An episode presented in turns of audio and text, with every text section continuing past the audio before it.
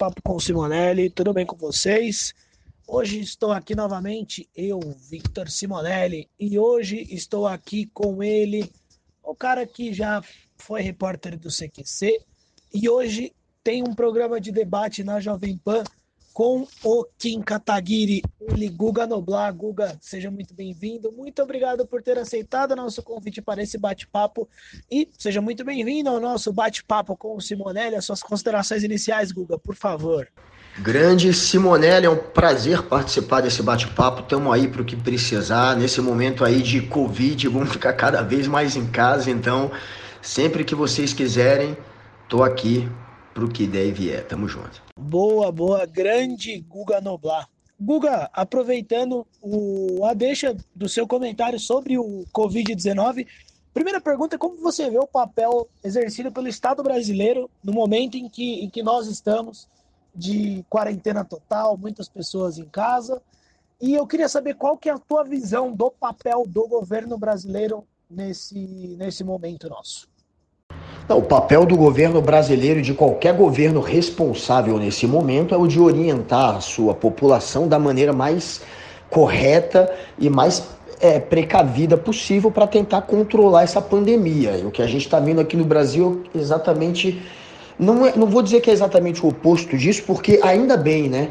Que há gente responsável nesse governo que está ignorando o presidente. Mas se dependesse do comandante mor, do principal líder, que é o Bolsonaro, a gente estaria fazendo tudo o contrário do que deve ser feito. A gente estaria indo na contramão de todas as orientações da Organização Mundial é, da Saúde e de outras entidades que, que estão à frente aí desse controle da pandemia. Então, o papel de qualquer governo nesse momento é ser responsável, é orientar sua população e é tentar controlar essa pandemia da maneira é, que provoque menos mortes, menos danos, e danos nesse caso é morte, não é dinheiro, né? O Bolsonaro parece que não entendeu isso ainda.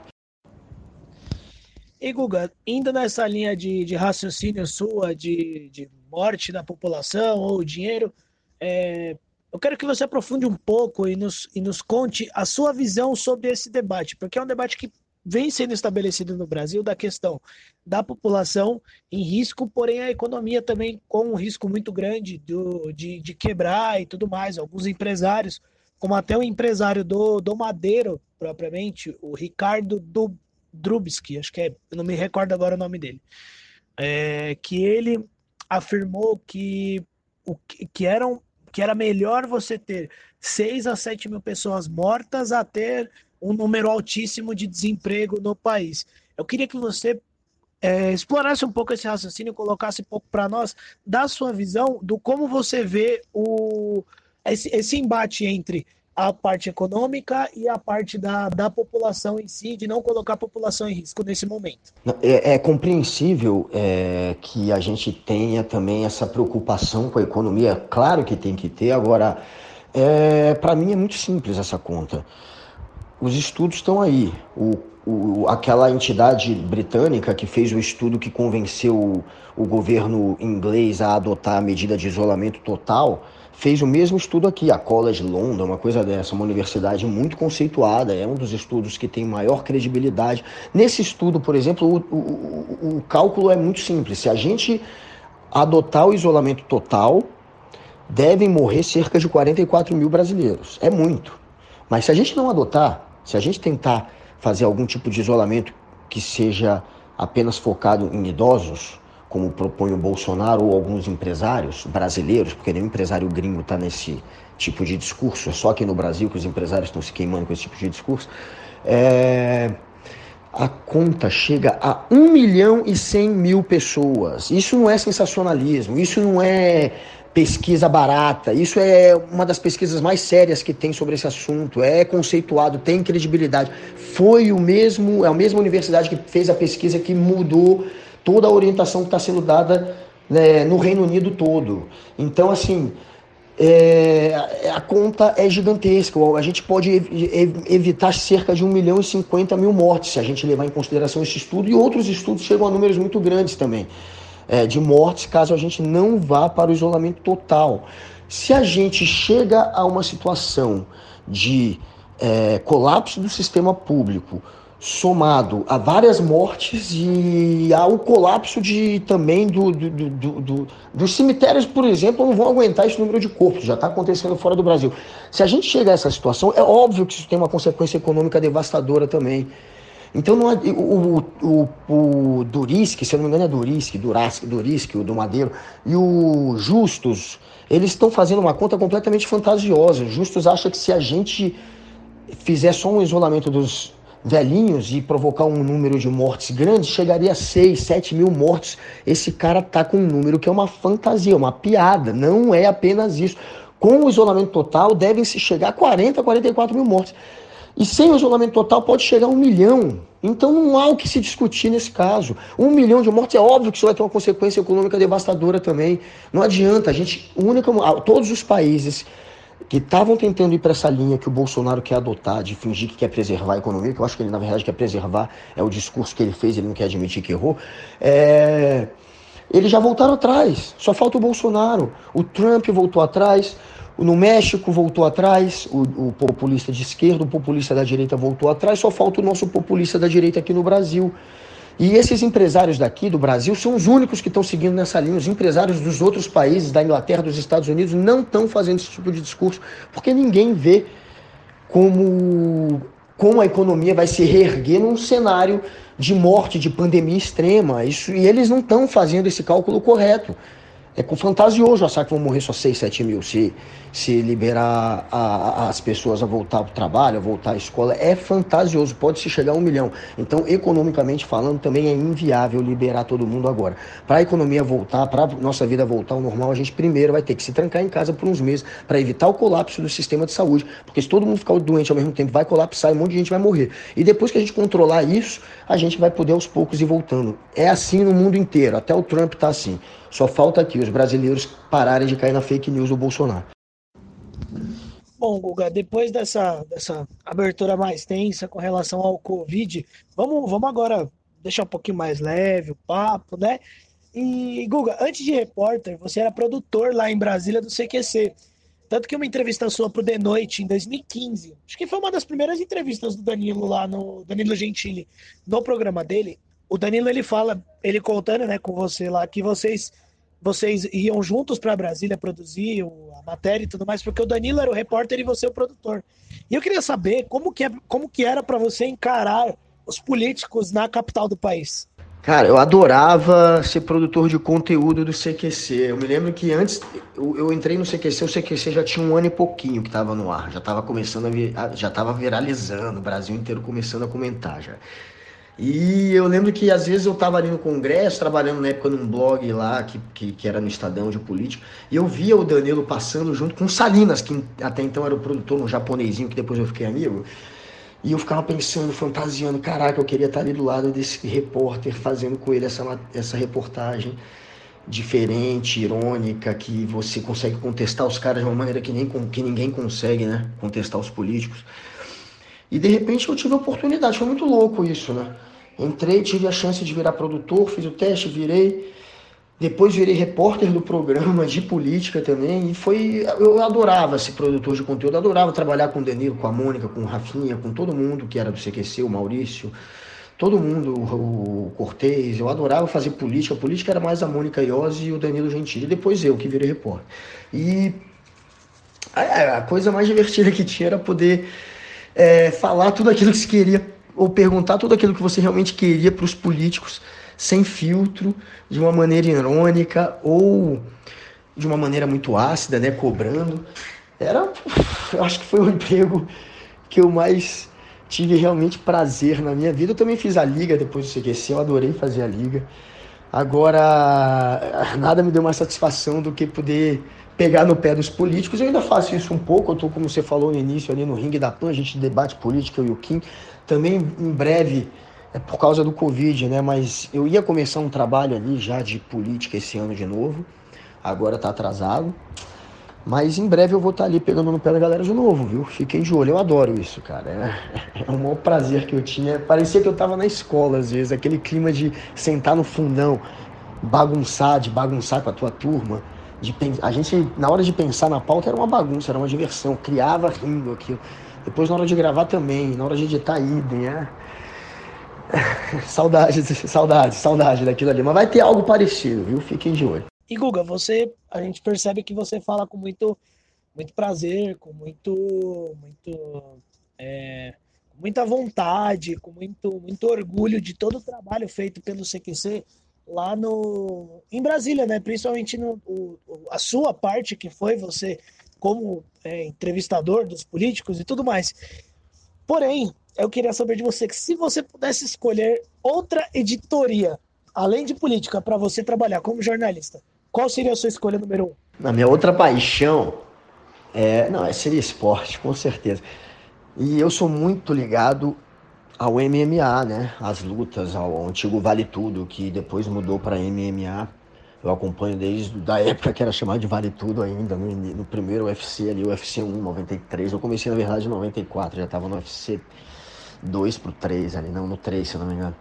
Mas assim, eu gosto muito de luta, de, de futebol também, e é, é um, é um, era um hobby assistir, acompanhar, mas eu, eu comecei um tempo atrás a escrever também sobre luta, e isso acabou também me gerando um espaço nesse meio. Assim. Teve uma época que eu que eu escrevi sobre luta, sobre MMA, entrevistava todo mundo. Cheguei a fazer alguns comentários no canal Combate, que é um canal da Globosat. Também escrevi no Globo, tinha uma coluna lá, mas eles diminuíram muito um tempo atrás, uns anos atrás, o espaço do, da, da, da, do caderno de esportes agora é bem reduzido, então só tá focado no futebol mesmo. Mas assim, se pudesse, eu iria para lá.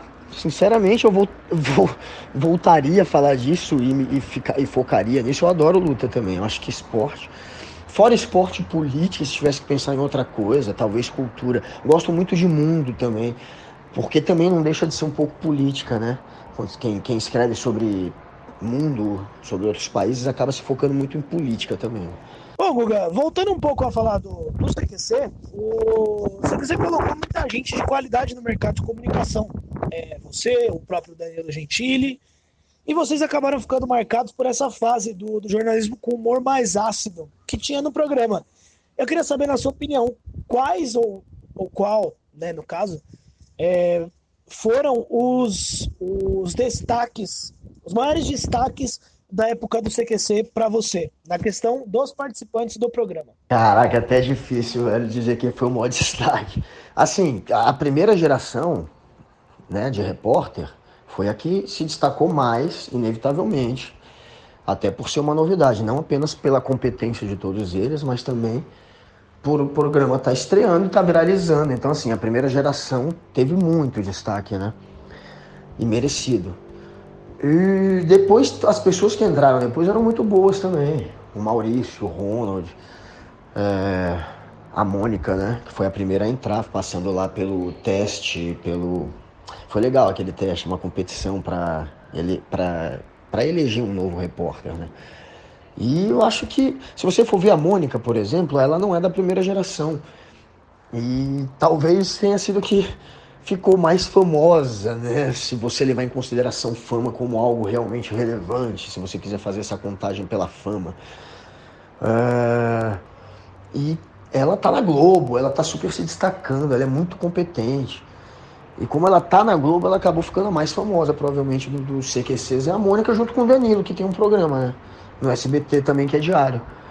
E assim, eu acho os dois muito competentes, acho que os dois se destacaram muito, mas é difícil falar quem foi o mais, assim. Pelo lado da fama, talvez eles dois. Mas muita gente ali tá se destacando aonde quer chegar e não necessariamente num, num, num tipo de, de emprego que gere muita fama, mas que também tá gerando muito sucesso para eles, entendeu? Então, o Rafinha tá indo muito bem nos Estados Unidos agora, o Rafinha Basso, apesar de não estar na televisão, é, o Ronald Rios está fazendo lá umas coisas lá dele também de rap que está dando super certo. Tá todo mundo no Eric Krominski, que foi da última geração a entrar, tá lá fazendo Shark Tank. Então, assim, tá todo, todo mundo tá muito bem mesmo.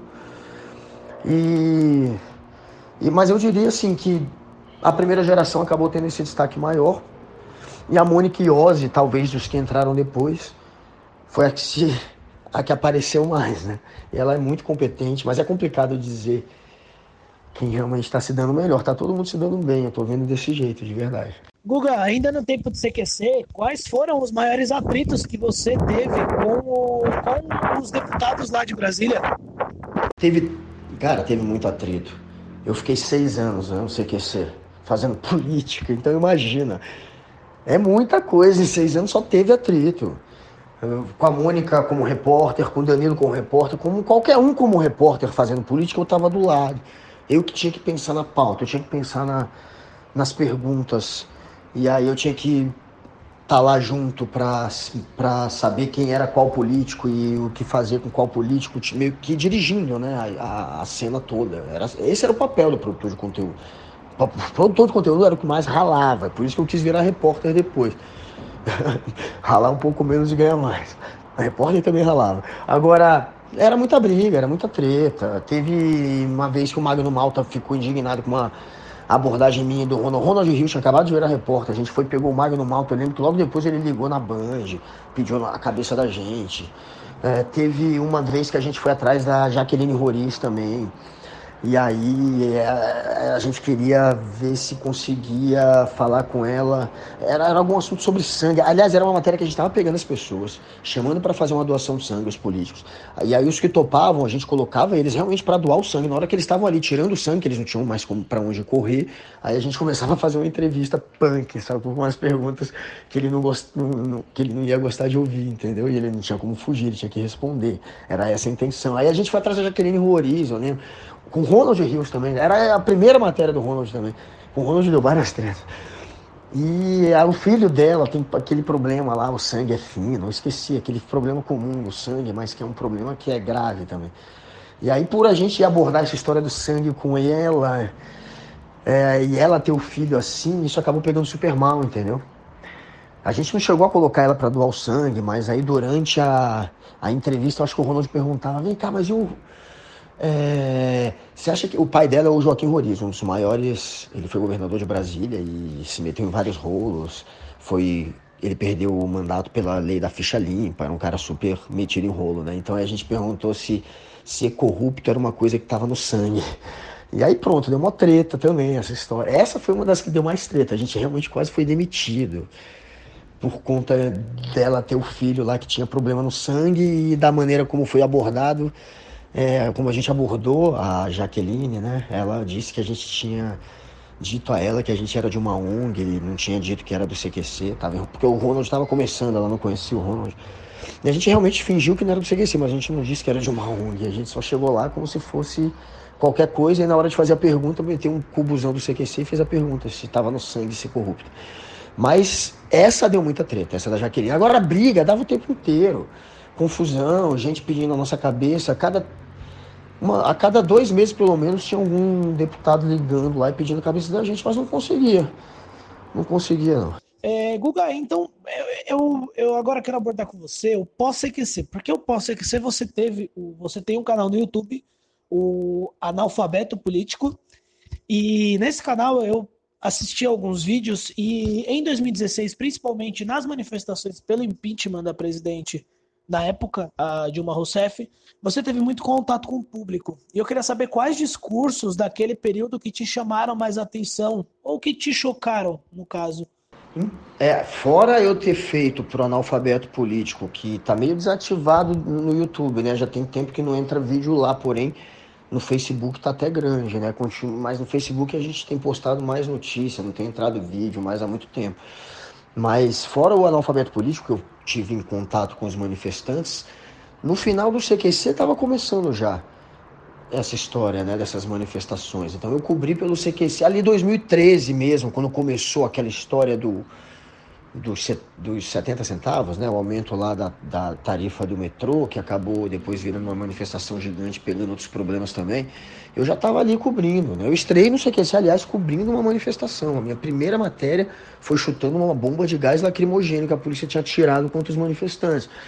É, nessa de 2013, na época ainda eram as manifestações, quem estavam mais à frente era uma galera é, que não tinha lado, mas tinha os black blocs também que estavam ali, então tinha um pouco viés mais à esquerda para algumas pessoas pensavam assim, mas não tinha, não tinha muito lado. Depois virou uma coisa mais à direita, né? Em 2015 ficou uma coisa mais focada contra o governo Dilma e ficou claramente ligada a movimentos que são movimentos que têm uma aproximação com um discurso mais conservador. Isso começou mesmo em 2015, mas eu peguei tudo, de 2013, peguei isso tudo, essa virada toda, eu acompanhei tudo, desde o CQC ao analfabeto, né? E até hoje estou acompanhando o que está rolando aí, né? Agora está mudando de novo um pouco as coisas. Agora parece que progressistas e conservadores, a galera da direita mais democrática, estão se unindo contra, o, contra a extrema direita do Bolsonaro. Mas é, tá, tudo, tá tudo em movimento, né? Tudo meio orgânico assim, mas também, claro que há um interesse por trás. Claro que a gente tentando pegar essa coisa que a princípio pode ser orgânica e tentando modular de acordo com o seu interesse. Então, você viu que essas coisas foram se transformando num movimento mais à direita e não foi também só por uma questão orgânica. Claro que teve também um, um impulsionamento de alguns grupos que perceberam que tinham como atuar nesses movimentos, moldando eles mais à, à direita, né? Se vem para rua, o próprio MBL, vários movimentos que convocavam fizeram isso. Agora, é o que eu percebi assim é que as pessoas, na, no momento que se transformou num movimento conservador contra um, um governo mais à esquerda e a favor de eleger gente mais conservadora, mais à direita, eu percebi que eh, eu, eu vi todo esse movimento e eu percebi que tinha muita gente ali que era muita gente apolítica, né? Que era muita gente que estava descobrindo a política aquela hora e que estava sendo facilmente é, persuadida por um movimento, por um discurso que para mim visava e visa até hoje muito polarizar o Brasil. Então muita gente assim serviu de cordeiro pro lobo, entendeu? Muita gente acabou para mim sendo usada por, por, era muita gente que tinha realmente boas intenções, que estavam ali querendo lutar contra a corrupção, quer, querendo que a gente elegesse políticos é, mais bem preparados, comprometidos realmente com o interesse público. Tinha gente que era assim, mas acabou que esse movimento serviu por conta é, de, desses lobos, né, que começaram a se, a, a se valer desses cordeiros, eles acabaram servindo como, como massa de manobra mesmo, para a eleição de um bando de político ainda pior, ainda mais incompetente. A gente vê o próprio presidente, o Bolsonaro, não existe hoje no mundo democrático, né? Nos países democráticos não existe um político mais incapaz, mais incompetente do que ele. No nosso parlamento agora, por mais que a gente tá, tenha, agora um parlamento que está ativo, já que a gente tem um executivo inerte, o Bolsonaro só queria briga e não executa nada e não trabalha, agora por conta disso o protagonismo está todo indo para o legislativo que realmente está trabalhando tudo que está sendo aprovado de reforma ou tudo que está sendo aprovado é, para é, o Brasil com relação, por exemplo, a essa pandemia ou qualquer outro tipo de problema é o legislativo que está tocando, apesar do Bolsonaro, né? Mas mesmo com esse legislativo ativo, que a gente vê é que tem muita gente incompetente ali. A gente tem ainda gente mais desqualificada do que antes.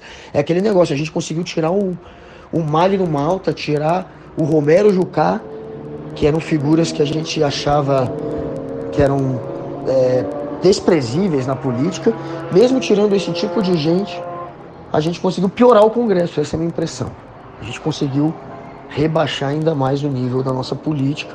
Tem um bando de gente midiática ali só querendo, só preocupada com a própria carreira, como era antes também, mas ainda mais, mas ainda mais desqualificada, mas ainda mais despreparada, mas ainda mais incompetente.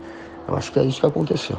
E Guga, o seu pai é um dos jornalistas que, na véspera das eleições de 2018 para presidente da República, era um dos maiores críticos do PT. E próximo do resultado final, seu pai havia afirmado que Jair Bolsonaro seria eleito no primeiro turno. E você, em uma resposta ao, ao que disse o seu pai em uma coluna dele no, no Globo, se eu não me engano, você disse que após a confirmação do segundo turno, nas eleições que nunca havia comemorado tanto um erro do seu pai. Eu quero saber como que foi aquela véspera de eleições para você. A véspera de eleições que eu digo no caso é a véspera do, do segundo turno.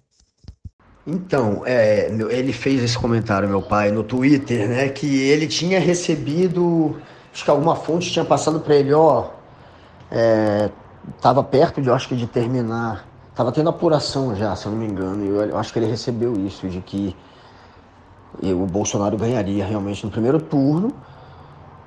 Ou já estava muito próximo de, da apuração, do final da apuração, assim, mas ele deu antes disso, e aí ele errou, levou a barrigada, a famosa barrigada, e eu dei essa zoada. Eu nunca comemorei tanto um erro, porque do meu pai, afinal, é, naquela época eu dizia, galera, é melhor eleger um Maluf da vida, é melhor eleger um Collor da vida do que votar no Bolsonaro. Era esse o conselho que eu dava. Que eu sabia que ia ser esse desastre que está sendo. Em um ano, esse desastre que está sendo. Né? E então, assim, eu já alertava. Eu não, nunca caí no conto de que ele era um sujeito honesto, como as pessoas queriam vender. Começou a sair aquelas matérias da Veja mostrando que a ex-mulher dele pediu asilo, falando que ele queria matá-la, contando a história que ele arrombou o cofre para tomar a joia dela no, no banco e que tinha BO na polícia, mostrando que ela realmente relatou isso para a polícia e tudo. E assim, naquela época já estava muito claro, as pessoas, quiser, né, as pessoas quiseram mentir para si mesmas, mas assim, eu sabia que o pior cenário era a eleição desse sujeito, que inclusive é a pessoa que eu já entrevistei trilhões de vezes, talvez o político mais entrevistei, talvez a pessoa que mais tem entrevistado o Bolsonaro tenha sido eu, porque sempre que um repórter do CQC estava lá, eu é que estava ali, ali, do lado, depois eu como repórter, fora do CQC também. Então assim, eu pessoalmente, inclusive, eu não tenho uma relação relação ruim.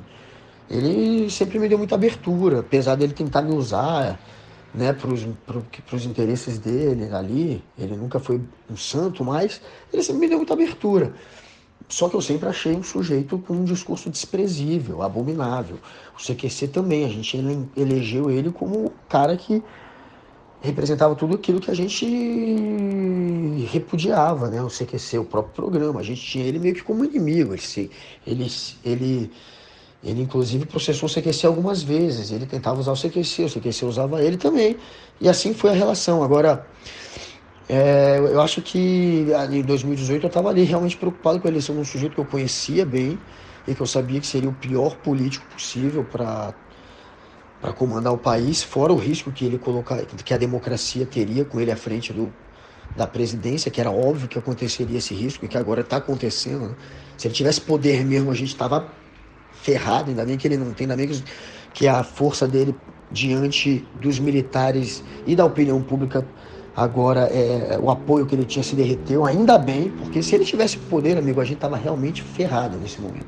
Se ele pudesse fazer o que ele queria, mas eu sabia que ia ser isso, então eu estava angustiado com a eleição de um cara que eu sabia que poderia colocar a democracia em risco, além de ser incompetente demais para ser presidente e de ter um discurso de ódio, de virulência que beirava para mim o fascismo, que é óbvio que beira, por mais que tenha se banalizado a expressão de fascismo, ele é um dos poucos casos que se deve usar. Né? E então, assim, é óbvio que eu estava preocupado com a eleição desse sujeito. E quando eu vi que meu pai errou, fiquei muito contente. Ufa, vai ter pelo menos mais uma chance. Só que eu sabia que no segundo turno a chance era mínima. Porém, né, restava uma esperança. E Guga, você promove debates na, na Jovem Pan junto com o Kim Kataguiri no programa O Ring da Pan. E o Kim, que é um, é um atual deputado federal, é um dos líderes do movimento do MBL e também é considerado por muitas pessoas como a nova direita, uma das jovens representações da nova direita brasileira. É, eu queria saber para você como que é é, dividir uma mesa de debate com o Kim Kataguiri, é, ter um programa assim, um, um, esse modelo de debate e, e, e, conseguir mostrar os dois lados da moeda no, no ringue da PAN. Como que é para você essa, esse formato do, do, programa de vocês? Então, é um, o ringue da PAN, como o próprio nome sugere, é um formato de é, ideias que se contrapõem e que, de certa maneira, entram até em conflito. Agora, é, tem gente que acha que o debate, um debate que realmente é propositivo, ele não pode ter um conflito mais é, exacerbado, como se fosse uma coisa de um lado vencer o outro. Eu já não vejo dessa forma, porque, para mim, nos últimos anos, o que eu notei é que teve um discurso mentiroso um discurso fake, um discurso que polariza, um discurso que usa uma pseudociência, pseudo-história, que não se atém a fatos, que não se atém à ciência, que se atém, como eu repito, a pseudo-história, a pseudo-ciência, a coisas que não são comprovadas, muitas vezes a boatos, quando eles tratam como se fossem coisas históricas, esse discurso ganhou muito espaço no Brasil. Não adianta fingir que não ganhou, porque ganhou. A extrema-direita ficou muito tempo ali vendendo um, um discurso de ódio e de mentira pelo YouTube, por outras redes sociais, e esse discurso só começou a ganhar um embate, um contraponto há pouco tempo e perdeu muito espaço agora esse discurso mentiroso, graças a jornalistas que querem mostrar a verdade, graças a até youtubers que tentaram, historiadores, sei lá, filósofos sérios que tentaram se contrapor a isso e criaram canais para se contrapor a isso. E eu vejo o ringue da PAN como uma maneira de eu poder me contrapor a isso. Eu não acho que o Kim só tenha como discurso esses discursos mais extremistas. Não, não estou dizendo isso. Mas o Kim tem sim um lado que ele levou, que ele carregou essa bandeira sim de, de marxismo cultural, é, de um discurso anticota, de um discurso também muito agarrado a boatos, sim. Ele também fez isso. Eu não estou dizendo que ele só fez isso, por favor. Mas ele também faz isso e fez isso. E ali no ringue eu posso me contrapor a tudo isso. E é esse formato de mais ou menos um tentar vencer o outro. É, essa, é esse o formato. E no caso eu estou tentando.